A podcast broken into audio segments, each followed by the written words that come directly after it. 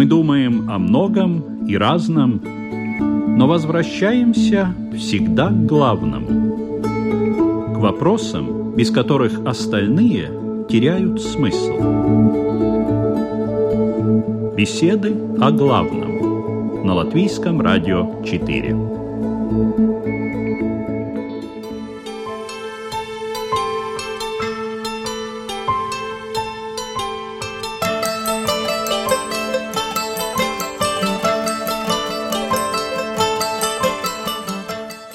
Здравствуйте, уважаемые радиослушатели! В эфире программа «Беседы о главном» и ее ведущая Людмила Вавинска. Правда ли, что все мы преступники? Достаточно ли искреннего раскаяния и покаяния для того, чтобы преступление как бы аннулировалось на божественном уровне? Понятие неизбежности наказания, адекватности преступления и справедливости. Какая между ними связь? На эти непростые вопросы сегодня постараются ответить участники программы «Беседы о главном». А это православный священник Артемий Кучинский. Добрый день. Добрый день. Равин Ильяху Крумер. Добрый день. Католический священник Марис Звидрис. Добрый день. И имам Мухаммад Гига. Здравствуйте. Итак, преступление и наказание. Сегодня в программе «Беседы о главном».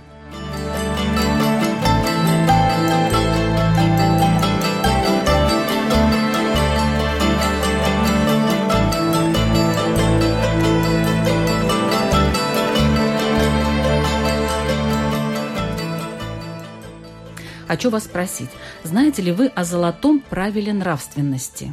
Не делай другому того, что не хочешь себе? Совершенно верно. А имеет ли право человек наказать преступника тем же способом, которым он совершил свое преступление? Как бы он сделал что-то, и ему такое же сделали. Как вы считаете, Марис? В Старом Завете да, но сейчас, я думаю, нет. С юридической точки зрения, конечно, любое преступление, оно наказуемо. Но с точки зрения милосердия, ну, роль прощения должна быть велика. Ну, насколько считаю. велика? Это уже от самого человека зависит. Я сейчас не говорю о преступлении, которое юридически наказуемо, а, например, говорю о преступлений, например, людей друг против друга. Обида какая-то или, например, там злость на человека. В данном случае я считаю, что милосердие должно быть даже выше справедливого суда. Ну, это ваше личное мнение или это все-таки ну, это мое личное на... мнение, но а это священной также... книге что говорят? В принципе, я думаю, что так же самое Иисус обращал внимание людей, что милосердие выше даже справедливости. Выше справедливости. Да. Если бы так было бы все по справедливости, то Иисус бы не умер за нас. То он бы сказал, что извините, вы сделали ошибку, сами расхлебывайте. Ну, опять-таки, это Иисус. Да. Это не каждый человек. Но каждый человек тоже призван к милосердию друг к другу, в первую очередь. Если бы все основывалось только на справедливом суде и наказании... Может то... быть, это было бы и правильно? Нет, потому что это привело бы больше к междуусобице и больше к разразнению людей. Тогда бы месть никогда не кончалась бы. Они бы все время искали каждой своей справедливости, искали бы каждой своей правды, и это продолжалось бы из поколения в поколение, и существовала бы какая-нибудь, я не знаю, там родственная месть даже. Я думаю, до этого дошло бы. А как вы, уважаемый имам, ответите на такой провокационный вопрос, что правда ли, что все мы преступники? Ну, если исходить с точки зрения того, что преступление – это нарушение законов, и если говорить с точки зрения религии, да, то это нарушение законов Бога. Преступление – это нарушение законов Бога. И поскольку мы простые люди, не защищены от всяких ошибок, от всяких грехов, то так и есть, что мы преступники в том смысле, что совершаем грехи. Дело в том, что по исламу грехи разделяются на большие, на малые подлые грехи и на малые грехи, в котором нет подлости и низости. Допустим, большой грех – это э, воровать, грабить, э, прелюбодеянием заниматься, алкоголь, э, свинина. А убийство? Тоже это самый большой грех. Это большие грехи. Есть малые грехи. Малые грехи, которые унижают достоинство, как бы считаются подлыми грехами. Это как, например, посмотреть на чужую женщину с похотью и с вожделением. Хоть это малый грех, но это унижает достоинство мужчины. От этого однозначно пророки и посланники все защищены. Но иной раз есть малые, неподлые грехи, малые грехи, в котором нет подлости и низости. Это изредка, изредка случалось с пророками и посланниками. Как, например, это случилось с пророком Адамом, где ему было позволено все в раю, он мог делать все, что угодно, но было запрещено вкушать плод с одного дерева. Вот он вкусил, и что теперь у нас происходит? Ну, вы Ничего знаете, себе это, малый грех. Это все по воле Бога, это все испытание.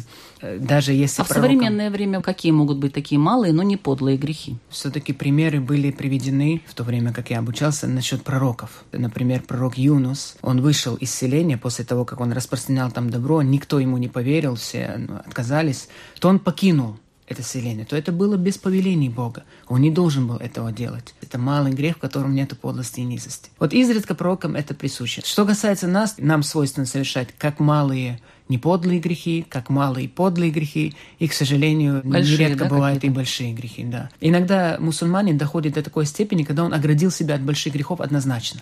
То есть дьяволу уже бесполезно приходить к нему и уговаривать там, давай, выпей. А малые грехи, они не от дьявола? Они Малые. все от дьявола, конечно. Это же искушение дьявола. Он нас всегда учит, Ну, что... На большие его не уговорить уже Нет, такого бывает человека. вот, например, религиозные деятели, вот если брать, да, имамы, шейхи и так далее, то бесполезно сейчас им свинину заставлять его кушать там или алкоголь заставлять пить. То Вот уже грех, огражден. да. Да. Хорошо. А вот э, легко ли себя чувствовать преступником? Хочу спросить э, у нашего равина. Э, ну, Вообще, вот надо ли себя чувствовать преступником? Вот это чувство, оно должно быть в человеке? Ну, во-первых, я прошу прощения, мне хотелось бы прокомментировать э, то, что сказал мой коллега Марис по поводу того, что в Тойре на преступление отвечают преступлением. Да, не дай бог, разумеется, такого в Тойре нет. Я думаю, что вы, наверное, имели в виду то, что написано в Торе «глаз за глаз, зуб за зуб» и так далее. Око за око, да. Комментаторы, объясняя эти слова, они говорят, что их невозможно понять буквально по многим причинам. Ну, например, если, допустим, человек, у которого один глаз, выбил, скажем, глаз человеку, у которого два глаза, то получается, что если мы сейчас возьмем его глаз да, за тот глаз, то получится, что этот совсем слепой. Да, ну и так далее. То есть э, получаются всякие логические парадоксы. Этого не может быть. И приходит Талмуд к выводу, что Тойра имеет в виду, что обидчик должен компенсировать стоимость этого глаза, а причина, по которой Тойра говорит око за око, зуб за зуб, да, это чтобы мы не подумали, что это обычное имущественное преступление. А, например, за убийство тоже компенсация или тоже За убийство, не дай бог, Тойра запрещает брать скажем, выкуп за убийство человека. Убийце по закону Тойры полагается смертная казнь в том случае, если у этого преступления были свидетели, и мы уверены в том, что убийца это сделал намеренно. Но это не месть. Это преступление, которое карается смертной казнью, в ряду, скажем, еще нескольких преступлений, в которых нет элемента мести, как, например, в таких, которые между человеком и Богом. Вернемся к вопросу, Вернемся. да? Я прошу прощения, да. Легко ли чувствовать себя преступником? Нет, ну вот можно ли, нужно ли чувствовать себя преступником, если мы вот так вот примерно определились, правда, не все, отец Артемий еще не участвует у нас в разговоре, вот, я надеюсь, что он еще выскажет свою позицию, Э, но три человека, в принципе, сказали, что да-да-да, мы так Где или иначе человека? преступники. Я еще не сказал. Вы еще не сказали. Два человека уже сказали, извините, два человека сказали, что, в общем-то, ну да, вот мы э, худо-бедно, мало да велико, но мы преступники. А в иудаизме как вот люди должны чувствовать себя так немножечко преступниками? Я бы сказал, что нет. Я бы сказал, что преступник – это не тот человек, который, скажем, ошибся, да, или споткнулся в жизни. Преступник – это некое, скажем, качество души, качество характера, если хотите. То есть как в бы том смысле, заложено что- это да? Нет, нет, нет, нет, не дай бог. Имеется в виду, что это человек, который не просто что-то сделал, а он имеет склонность совершать какие-то поступки. Да, то есть это у него вошло в привычку. То есть не один раз когда? Да, да. Когда один раз это не считается. Э, Здесь не вопрос разов. Здесь вопрос того, что или мы на это действие будем смотреть как на некую ошибку, или мы на него будем смотреть как на некую закономерность. А сам человек как должен себя чувствовать в этот момент? Э, В этот момент, э, разумеется, когда человек сделал что-то неправильно, он должен понимать, что он не прав, и чувствовать, что он должен исправить свой поступок. Но в принципе написано в наших книгах, что человек должен стараться ощущать себя праведником. Потому что если он будет ощущать себя злодеем, то это будет толкать его на новые преступления. Очень глубокомысленно, между прочим, очень психологично, скажем так.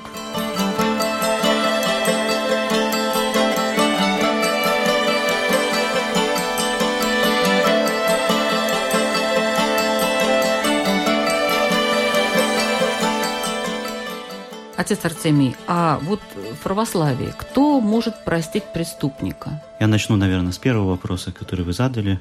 Все ли мы преступники? Да? Перед Богом, к сожалению, да. Нет человека без греха. Вот да. все-таки три у нас есть таких, которые да. считают, да. Апостол Павел говорит, что грех – это беззаконие. Беззаконие – нарушение закона. Нарушение закона – это уже преступление, мы называем. Неважно, какой закон мы нарушаем, всегда есть какое-то последствие. Если мы нарушаем законы общественного порядка, получаем соответствующее наказание. Если мы нарушаем законы природы, питаться будем неправильно, например, или как-то себе вредить. Ну или, скажем, будем постоянно себе позволять переходить дорогу на красный свет.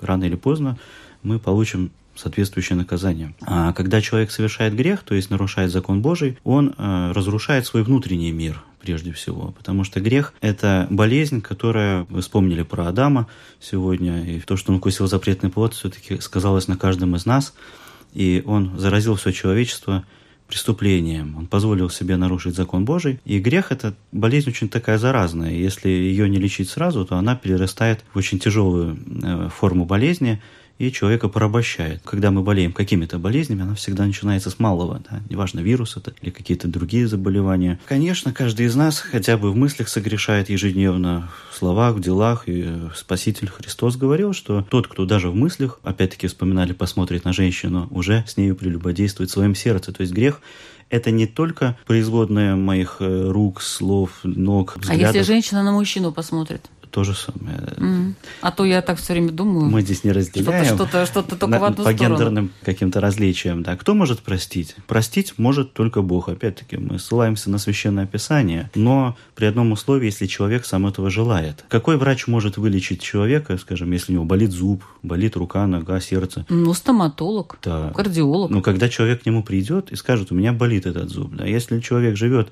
и грешит и думает, что это норма жизни, то ему никто не поможет, пока он сам не начнет себя. То есть Бог не может насильно нас простить без нашего участия. То есть когда мы тонем, мы можем, конечно, смириться и идти ко дну, а можем позвать кого-то на помощь. И Но вы не согласны с э, Равином, который говорит, что человек должен внутри себя все-таки чувствовать себя хорошим, Иначе он никогда от преступления не избавится. Видите, тут есть большая опасность э, впасть э, в такую гордыню, прелесть, но стремиться к этому обязан каждый. То есть наша цель, цель жизни должна быть исправление, покаяние, исправление, как христианство этому учит всю историю. Только через исправление себя можно стать хорошим.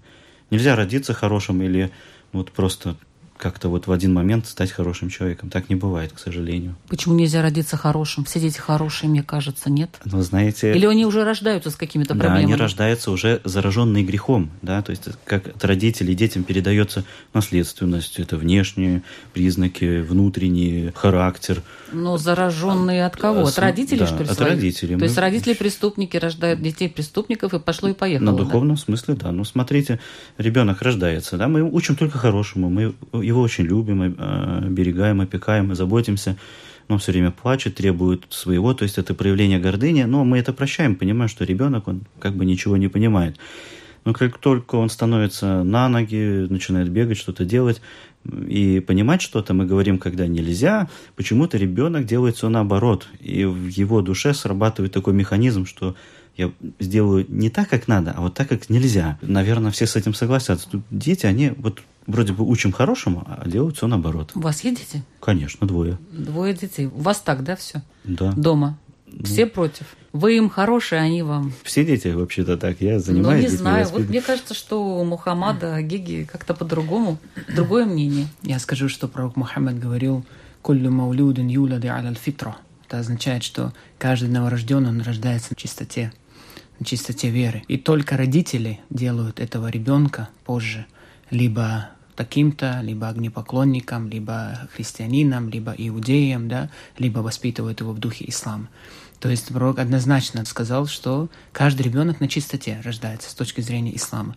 И даже если ребенок, он умирает до совершеннолетия, совершеннолетие определяется по исламу по половозрелости, не по 18-летнему да, возрасту, а по половому признаку то если он даже умирает, даже если в семье атеистов, то этот ребенок однозначно будет в раю, никогда не будет отвечать, поскольку чтобы нести ответственность в судный день, необходимо наличие разума. А у ребенка еще не развит так разум. У него маленькое мышление такое, которое формируется с, начиная с семилетнего возраста. Это возраст тамиз называется в исламе. Возраст, когда уже ребенок понимает обращенную к нему речь, уже осмысленно может отвечать, самостоятельно кушает, пьет и так далее. Вот с этого возраста то до полового созревания, если он умрет, даже если его родители самые-самые-самые-самые плохие люди на свете, да, все равно этот ребенок, он будет однозначно в раю. Я соглашусь с вами, потому что ну, христианство также смотрит на детей. Мы не говорим, что они отвечают за свои грехи. Они рождаются просто духовно больными, к сожалению. Но христианство также считает, что примерно до семилетнего возраста э, ребенок не отвечает за свои поступки, и да, если он умирает, мы также верим, что он тоже в раю. В иудаизме тоже дети рождаются духовно ущербными сразу? Нет, конечно, нет. так пугаете словом ущербный, мне все время страшно. Но ну, дело в том, что... Нет, в католичестве тоже есть такое выражение, но это, мы называем... слово было произнесено да, не мной. но мы называем это первородный грех, что ребенок рождается, любой человек рождается с первородным грехом. Давайте дадим ответить Ильюху Крумеру. Как, в принципе, в рамках иудаизма мы представляем себе формирование поведения человека, да, что у человека есть два неких, скажем, начала, которые отвечают за его мотивацию. Есть дурное начало, есть хорошее начало. И для того, чтобы, собственно говоря, человек был человеком, они оба, разумеется, необходимы. Человек, собственно говоря, становится преступником или праведником э, в зависимости от того, какие выборы он делает в своей жизни. Поэтому, с одной стороны, ребенок, он не может быть преступником, потому что он не отвечает за свои поступки. Тем не менее, качества характера и модели поведения тоже, они формируются в большой степени в детстве. И это, разумеется, то, с чем ему потом э, придется работать, когда он вырастет. Ну, значит ли это, что преступник э, может всегда в любом месте, включая суд, сказать, у меня было тяжелое детство, ну, как это часто бывает, и поэтому, и далее, по тексту. Э, дело в том, что суд, земной суд, земной, Если мы я говорим говорю, о земном да. суде, ему, в принципе, не даны полномочия принимать во внимание ситуацию, в которой человек находится. Он действует в рамках тех законов, которые ему даны. И если человек нарушил эти законы, то вне зависимости от ситуации, в которой он находится, суд должен определенным образом реагировать. Ну, послабление какое-то, вот часто Нет, адвокаты суд, говорят. Суд не может, скажем, суд должен судить по истине. Другое дело, что кроме земного суда есть еще суд небесный. И суд небесный, он судит, исходя из, скажем, разницы между тем, что бы мы от этого человека ожидали, и что он в действительности сделал. Мы, да, предполагаем, понимаем, что все люди имеют разную стартовую позицию. И бывает так, что человек приходит в этот мир – в принципе, для того, чтобы сделать какой-то один, может быть, небольшой шаг. И, опять же, быть может, Всевышний да, не ожидает от него большего. Но это не имеет никакого отношения к э, функционированию земного суда. Ну вот, а если, допустим, что касается небесного суда, человек мог бы быть э, серийным маньяком, ну, зарезал всего одного человека и даже не надругался над ним. Это считается, что он мог бы сделать что-то жуткое, но сделал не такое жуткое, и Бог к нему более милостив. Вот если исходить из логики, о которой вы Я говорили. бы спросил у вас такой вопрос, а зачем нам это знать? Какая ну, разница? Ну, нам много что хочется знать. Возможно, что-то мы не понимаем, но... Как правило, нам хочется знать вещи, которые для нас что-то меняют. Да, вот что это для нас меняет? Ну, для меня, наверное, ничего. Хотя, кто знает, может быть, я этого маньяка и встречала как-то, а он мимо прошел. Слава Э, богу. Я имею в виду то, каким образом к нему относятся с точки зрения небесного суда. Или достаточно того, что он зарезал одного человека, а не 15, да, или Нет, но недостаточно? мне интересен принцип сам. Это может учитываться или это совершенно другое? Если вы сможете мне объяснить, что для нас от этого меняется, да, то мне будет проще ответить на этот вопрос. Мы все взаимосвязаны. С точки зрения нашей взаимосвязанности есть действительно такая идея в иудаизме, что все, по крайней мере, евреи, да, они в той или иной степени друг за друга отвечают. С этой точки зрения, наверное, можно сказать, что человек, который зарезал на 14 человек меньше, чем мы бы от него ожидали, он э, каким-то образом поднял, скажем, общее среднее арифметическое. Да, но опять же таки, это все пустые рассуждения, потому что для нас, с точки зрения модуса модус операнди с точки зрения того, что мы делаем. Э, неважно, сколько людей он там должен был или не должен был зарезать, важно, что он Ну э, да, в но итоге мы, мы совершил. не знаем, сколько он там должен Да, был, не да. должен был, да, и на что там кто рассчитывал.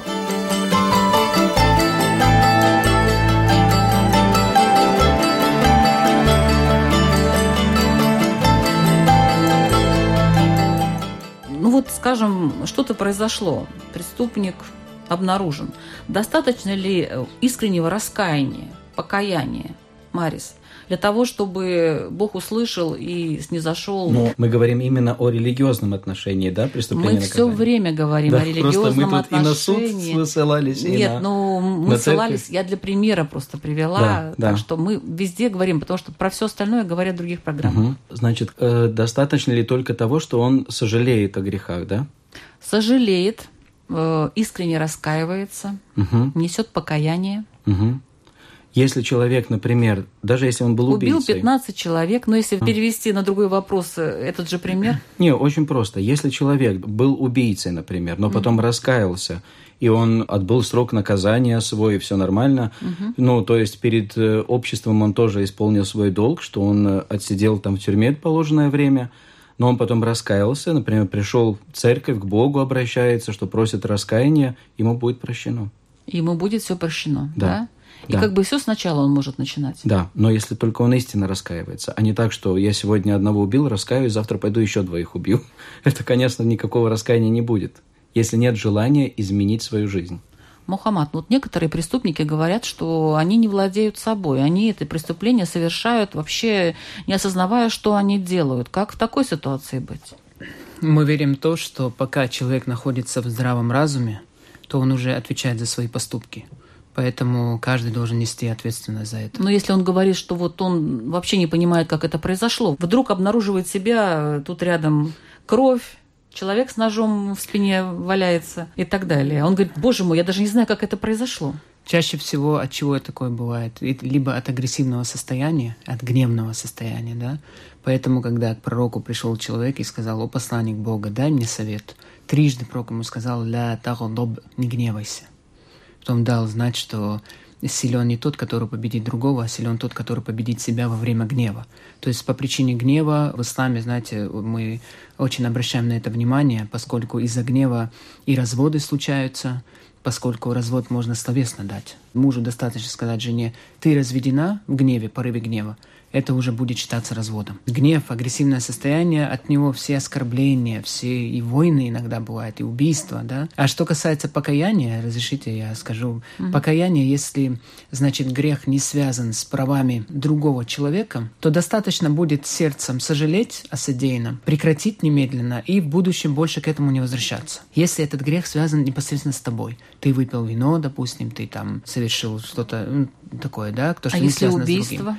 Вот если убийство, такой серьезный вопрос, поскольку есть сознательное убийство, есть непредумышленное убийство, когда, например, человек не хотел убивать, но он сделал какое-то действие в сторону этого человека, ударил, допустим, ударил неудачно, и тот умер. Это уже отдельно. То есть есть сознательное убийство, когда человек сознательно идет на это, берет нож в сердце или пистолет и так далее. Есть непредумышленное, когда он не хотел убивать, но так получилось. И есть третий вид убийства, это случайное совершенно вообще, когда он хотел выстрелить в животного, допустим, но случайно выстрелил в человека. Что тут надо делать? Однозначно, значит, что если говорить об убийстве сознательном, есть три варианта.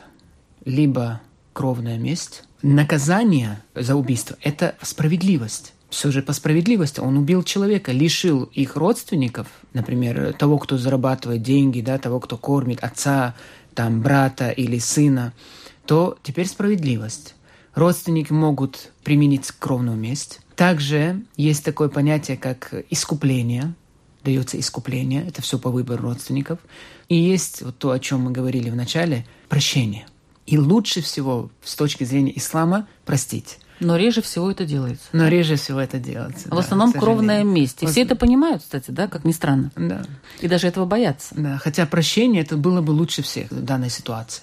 Вот милосердное отношение к этому, это лучше, выше. А вот кровная месть не станет таким как бы кругом порочным? Второй может человек считать, что все-таки его несправедливо осудили, может там нечаянно убили, и друг на друга перекидывать вину. Вот именно поэтому я вот забыл добавить, да, сейчас я вспомнил, именно поэтому в религии предпочтительно будет простить, именно по той причине, что если применить кровную месть, потом, может быть, это э, посеет раскол в обществе и потом родственники этого захотят убить. Такое, кстати, было, когда муж убил жену, потом родственники жены убили этого мужа, родственники мужа убили родственников этой жены, и целый раскол бывает. Поэтому религия к чему призывает? Прощению. Это лучше. Но опять же, это зависит от религиозного воспитания тоже, благочестия. В православии вы встречались вот с таким запутанным кругом, когда человек человеку мстит, и мстит, и мстит, и мстит. Не могут остановиться. Я понимаю, конечно, что в исламе это как-то больше муссируется, больше обсуждается, но все мы люди. Христианство запрещает месть. Сам Христос запрещает, говорит, что э, око за око, зуб за зуб, как сегодня вспоминали. А я вам говорю, любите врагов ваших.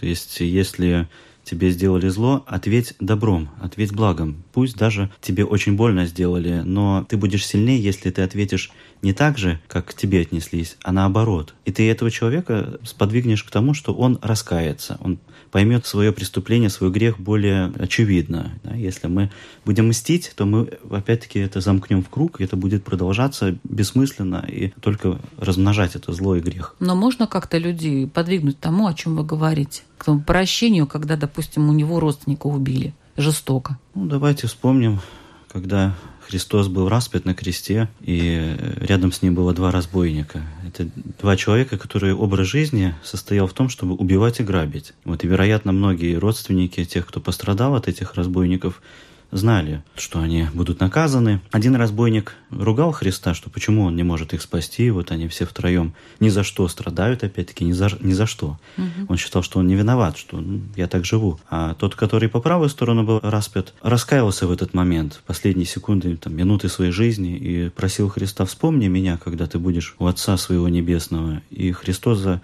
это раскаяние простил ему все. Так понятно, я ж не об этом.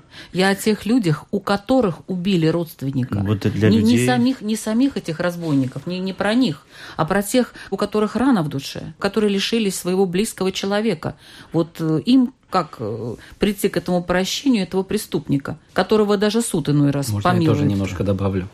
Знаете, у меня очень часто, например, когда э, идут собеседования, там мы проводим собеседование перед крещением, перед венчанием, там встречи есть, и люди часто задают один вопрос, очень подобный, что, например, вот церковь против абортов. А, например, если женщину изнасиловали, может ли она сделать аборт? то, в принципе, она тоже, ей тяжело простить тем, кто ее обидел. Но разве ребенок будет виноват, что он был зачат таким способом? Разве ребенок будет виноват, что он родился от этого издевательства над женщиной? Конечно, церковь не против, что можно этого ребенка отдать в детский дом. Это тяжело будет для женщины. Но я видел женщин, которые все равно этого ребенка воспитали и любили. И в тот момент они где-то в своем сердце дали прощение этим людям. И они, может быть, через ребенка увидели, насколько, ну, Бог все равно даже из греха может творить большое чудо может сделать любовь. Поэтому я думаю, что этих людей, у которых, например, убили, тоже пострадали, им надо напоминать о том, что все-таки человек должен нести прощение, а не месть сердца. И mm-hmm. если будет ненависть сердца, это никогда не кончится.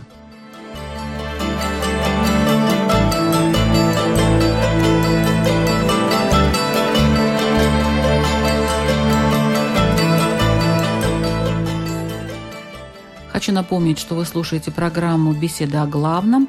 Сегодня наша тема «Преступление и наказание», и в разговоре участвуют имам Мухаммад Гига, католический священник Марис Ведрис, раввин Ильёху Крумер и православный священник Артемий Кучинский.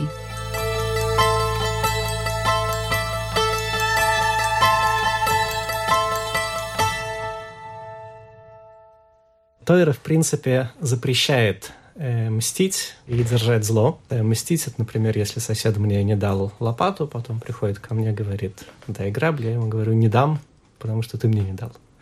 Вот, и держать зло, это если он потом приходит и говорит, дай грабли, а я ему говорю, вот тебе грабли, я не такой, как ты. Э, относительно убийства есть такое понятие в Тоире действительно как кровный местник. И, в принципе, несмотря на то, что оно существует, мы к нему относимся негативно, и большинство законодателей, они считают, что в наше время да, это понятие, оно неприменимо, то есть родственникам запрещено мстить. То, что Санхедрин, да, суд в те времена, когда он существовал и мог судить эти вещи, он выносит смертный приговор, это не месть, да, это исполнение закона. Теперь то, что касается прощения, нет заповеди прощать человека, который не сожалеет о преступлении, которое он совершил, и который не попросил прощения, и который не э, компенсировал тот ущерб, который он нанес. То есть можно и не прощать? Все зависит от ситуации, конечно. Да, есть ситуации, когда нельзя прощать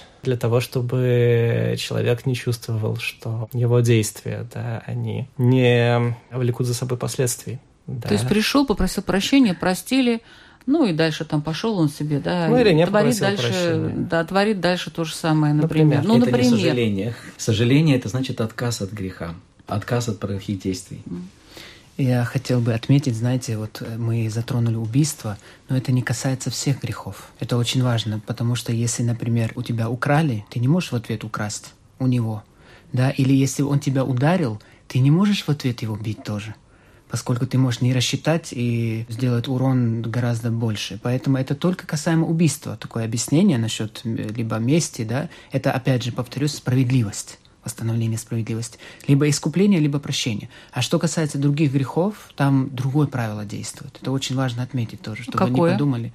Ну, опять же, зависит от ситуации. Если украли, как только он тебе вернул вещь, он э, может попросить Не прощения. вернул, его не нашли, например.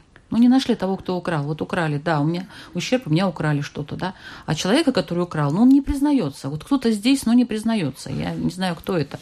Ну, должны быть э, свидетели, естественно. Это вообще большой такой процесс, если был бы шариатский суд, допустим, да. Сложно, да? Да, да, это сложно, потому что если есть свидетели, то в любом случае насильно отбирают у него, даже если нету той вещи, которую он украл, из его имущества изымают и передают мне по праву то, что он А если должен. неизвестно, кто украл? Тогда человеку следует набраться терпения в этом Просто случае. простить. Да, просто, э, да, но это лучше Или не будет. простить? Подождите, Ну, вы надо знаете- позвать полицию. Дело в том, что этому человеку, который украл, до конца жизни на нем это будет висеть. И ему это не простится до тех пор, пока он мне не вернет. В этом тоже проблема. Ну, вот есть такое понятие, как совесть. Она должна мучить преступника или не должна? И вот от чего это зависит? Кто мне это скажет? Совесть очень хорошая вещь, очень. И ей можно доверять. И я думаю, что у преступников тоже, даже если они сделают там убийство или еще что-нибудь, какое-нибудь преступление, их совесть мучает. И это замечательно, ее надо прислушиваться. Она напоминает нам, что мы должны отказаться от греха и вернуться. Но человек может свою совесть немножко заглушить. Он может как бы привыкнуть к греху постоянному, который повторяется, или просто где-то заглушить ее, чтобы не слушать ее. И тогда он уже где-то соглашается на грех, а не на борьбу с грехом. А совесть, она будет сподвигать человека, чтобы он боролся с грехом и боролся с преступлениями, которые он совершает. Есть такое понятие в иудаизме? Совесть психологически это очень сложный механизм, да, может быть, даже несколько разных механизмов. Это вообще понятие упоминается в Торе? Э, Насколько Талмуде? я знаю, нет. Насколько я знаю, нет. Один мой знакомый как-то пошутил, да, что, э, в принципе, у еврея у него есть э, закон, да, ему не нужна совесть. Есть закон, который определяет, что такое хорошо, что такое плохо, причем определяет во всех тонкостях. И вне зависимости от того, что мы чувствуем, мы должны следовать этому закону. Человек должен всегда стараться себя совершенствовать. Совесть это бывает как бы очень э, по-разному. То есть в том числе, допустим, под э, понятием совести мы понимаем такие вещи, не знаю, как комплекс вины, например который, разумеется, к закону очень часто не имеет никакого отношения и очень э, деструктивное влияние на человека часто оказывает.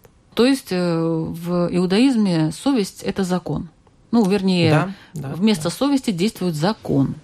Да. Ну, православное богословие, опять-таки, если ссылаясь на Ветхий Завет, усматривает, что совесть – это уникальный инструмент, данный человеку, как голос Божий. И в самом начале Библии указывается, что когда Адам совершил свой грех, что он сделал? Спрятался, потому что впервые в жизни он услышал голос собственной совести, ему стало стыдно. Он спрятался, он даже не знал, от кого спрятался, от себя или от Бога. И это прекрасный инструмент, которым мы должны действительно пользоваться почаще и учиться не договариваться с совестью, а сразу же прислушиваться и выполнять то, что она велит делать нам. Есть да. небольшое уточнение. Да. Он услышал не голос совести, он услышал голос Бога, который Это потом он услышал, потом, когда он спрятался. А что ему заставило спрятаться? Да. Что его заставило спрятаться? Понимание того, что... А что это понимание совести? Э, ну, не совсем так. То есть, если мы скажем, что совесть — это то, что человек понимает, что он что-то сделал неправильно, то у вас получится, что совесть и разум, да, это, в общем, примерно одно и то же. Не совсем. Так же само, как и совесть, закон — это тоже разные вещи. Если человек не знает закона, он может поступать по совести. Человек должен знать а закон. если он не знает? Если он не знает закон, он должен пойти и спросить. А Или если он, он должен... растет, где недоступен закон? Э, значит, надо идти в то место, где он доступен. А что ему делать, если он не знает, куда идти? Дело в том, дело в том, что э, то, что вы называете совестью, да, это опять же некий психологический механизм. И как любой психологический механизм, он имеет тенденцию, во-первых, подстраиваться под э, разные культурные рамки, подстраиваться под желания самого человека. Да, и таким образом, разумеется, нельзя доверять тому, что мне кажется правильным без всяких на то оснований. В исламе есть совесть? Или и... тоже свод законов, и этого достаточно? Состояние сердца. Совесть как ощущение вины я бы вот так вот перефразировал, ощущение вины за те грехи, которые ты сделал, то это все зависит от состояния сердца. Если сердце склонно к исправлению, к покаянию, тогда это ощущение вины не покидает человека. Если в сердце есть боязнь получить наказание от Всевышнего, тогда это ощущение вины не покинет человека, и у него будет угрызение совести, и он будет стремиться к исправлению. А тот человек, который углубился совершение грехов его не заботит. Ни законы Бога, он не вспоминает об этом, ему не страшно наказание от Всевышнего, поскольку он не религиозный человек. Соответственно, угрызения совести не бывает, наоборот. Бывают идеи новые, как бы развить эти свои грехи, да как бы что-то другое совершить. Поэтому вот это ощущение вины у открытых людей, у которых в сердце есть благочестие, богобоязненность, и ощущение вины возникает тогда, когда ты боишься боишься нарушить законы Бога. Почему? Потому что за нарушением законов Бога следует наказание. Ну вот сказал только что Равин насчет того, что чувство вины – это не очень вообще хорошее чувство. Понимаете, это помогает исправиться. Как человек исправится с чувством вины? Помогает или Йоху исправиться чувство вины? Бывает, что помогает, бывает, что наоборот мешает. Богобоязненность – это опять же таки не совесть. Да? Богобоязненность – это качество, чувство, которое должно быть присуще человеку вне зависимости от того, или он поступил хорошо, или он поступил плохо. Более того, чем, скажем, э, более праведный человек, тем, разумеется, с большим трепетом он относится к Богу. Богобоязненность, она в иудаизме, по крайней мере, да, абсолютно не сводится к э, страху перед наказанием. То есть это считается таким, может быть, необходимым, да, но несколько примитивным выражением богобоязненности. Богобоязненность праведного человека — это его ощущение разницы масштабов да, между ним и Всевышним. Вот этот вот, как говорят, страх высоты. И это ощущение, оно присуще человеку, даже самому праведному, то есть в той степени, в которой он, собственно говоря, является праведным. И, разумеется, это то ощущение, которое призвано в том числе мешать ему совершать преступление.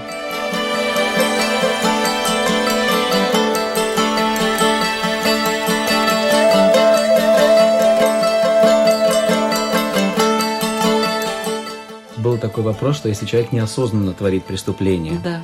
знаете, с точки зрения вот морального учения в церкви есть такая вещь, что если человек сделал преступление в состоянии аффекта или, например, какого-то там наркотического или алкогольного опьянения, то грех будет не то, что он сделал в этом состоянии, а грех будет то, что он себя до этого состояния довел. Вот это интересно но все равно он должен отвечать потом за свой поступок. Тогда получается неотвратимость наказания. Она всегда есть. Вот присутствует наказание, но оно может быть на разных уровнях. Это собственное вот ощущение вины, это может быть закон, это может быть общество, которое порицает этого человека за то, что он сделал. И это может быть мироздание, высшие силы, которые вот так сказать, накажут его там после смерти или в течение жизни устроят ему какие-то неприятности. Неизбежно это наказание? Или все-таки кто-то может, вот иногда говорят, ну надо же какой везунчик, что бы он ни сделал, что бы ни натворил, а все равно у него все хорошо получается. Вот кто-то ему помогает. Ну, конечно, не Бог ему помогает, понятно, но вот это, наверное, борьба между Богом и дьяволом, да, она пока не сказать, чтобы Бог побеждал во всех случаях. Нет? Вы не так думаете? Я думаю, что побеждает. Побеждает Бог во всех случаях. Да? Единственное так, что человек может отказаться от Бога, и тогда Бог ничего не может сделать. Он не может дать ни прощения, ничего, если человек не желает получить прощение. Это реально отказаться? Почему нет? Мы Например, же все божьи твари. Как? Как очень отказаться? Просто. Вот... Человек, например, осознанно не хочет получать прощение, осознанно не хочет исправлять свои ошибки. Наоборот, даже гордится грехом, а не раскаивается в грехе. И тогда он просто осознанно отворачивается от, от возможности искупить вину или прощение ну, получить. Может быть, это влияние дьявола? Где грех, там есть дьявол. Я о чем и говорю, да. Неизбежности наказания – Расскажу вам одну историю, очень кратко. Один человек, он засмотрелся на девушку, ударился головой об э, либо столб или что-то, и кровь пошла.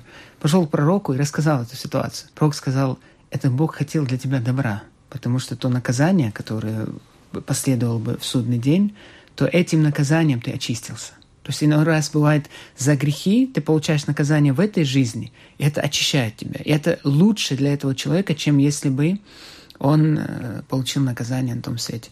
Вы знаете, вот... Ну, это э, маленький грех, маленькое преступление, да, очень не маленькое. Менее, тем не менее. Но вы знаете, на самом деле, хоть оно может показаться так, но поверьте, это унижает достоинство мужчин. Не просто посмотреть с восхищением, это дозволено с восхищением смотреть, например, да, э, но когда смотришь с похотью, с вожделением, с плохими какими-то намерениями, это не дозволено.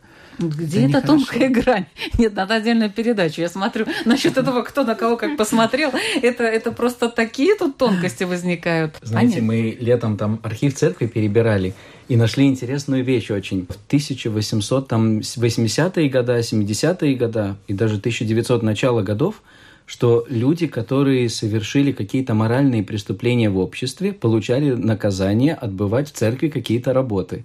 И мы у себя нашли записи, что там женщина такая-то за пойманное прелюбодеянии отбывает в церкви эпитимию, назначенную на столько-столько дней. И в нашей церкви отбывала. Что-то выполняла какие-то работы или еще что-нибудь. Помогало это? Не знаю, я в то время не жил, не могу сказать. Там не написано было, Нет, что просто написано Все послание, больше такого что не делала, к нам да? присылается на какие-то работы. Но это так интересно, что церковь тоже участвовала где-то, чтобы человек осознавал свой проступок. Не Исправительное только... учреждение. Можно сказать и так. И я думаю, может быть, это и неплохо было, в принципе. Потому что не надо сразу человека в тюрьму отдавать или как-то... А может, и сейчас так лучше сделать, а? Как это... Это надо серьезнее рассматривать. Это нельзя так мечеть. одним словом сказать. Посмотрел на кого-нибудь в мечеть, молись. Ну, имам Или не... мой там что-нибудь. Да? Имам не имеет э, права, конечно, с точки зрения наказания, да, и как давать какое-то наказание. Вот это тебе за это. Мы не имеем права, поскольку этого не сказано в шариате. Но как исправительная такое, да, работа, почему бы нет с удовольствием? Те, которые пусть приходят в мечеть, объясним. Но, может быть, это действительно с них снимет это чувство вины. Да, вот в чем да, дело. Потому поможет, что поможет. человек сам в себе это все переживает, какие-то свои там мелкие грехи или крупные преступления или что-то там такое. Лучше пусть идет в храм и... Замечательно, только в наше время я не найду столько работы для людей. Вы не приглашаете в синагогу, нет? Или Юху? Приглашаем, не приходят. Если будет так э, с государства сделано, придут очень многие. Давайте уточним вот само слово наказание, что оно означает. Да? Многие люди думают, что наказание – это как некое возмездие или жажда какой-то мести там, со стороны людей или Бога. Наказание – это слово «указание». То есть Бог, как любящий отец, пытается нам указать нашу неправоту, чтобы нам помочь справиться с собой, исцелиться от этого греха. Так же, как родители, которые любят своих детей – они, конечно, прощают ребенку все, что он делает, да, какие-то провинности его, но пытаются как-то указать. Да, и сама жизнь так устроена. Если ребенок еще не знает, что такое огонь там, или мороз, и когда он чувствует холод. Или... Ну, а взрослый человек, он же знает. Что нельзя убивать, нельзя красть. Ну, иногда не до конца понимает пагубность этого. И ведь любой грех, он нарушает душевный мир, гармонию. В чем пагубность греха? Не в том, что сам поступок плохой, а то, что мы разрушаем сами себя. Мы теряем покой, мы теряем мир, любовь. А ведь это самое главное, наверное, в человеке.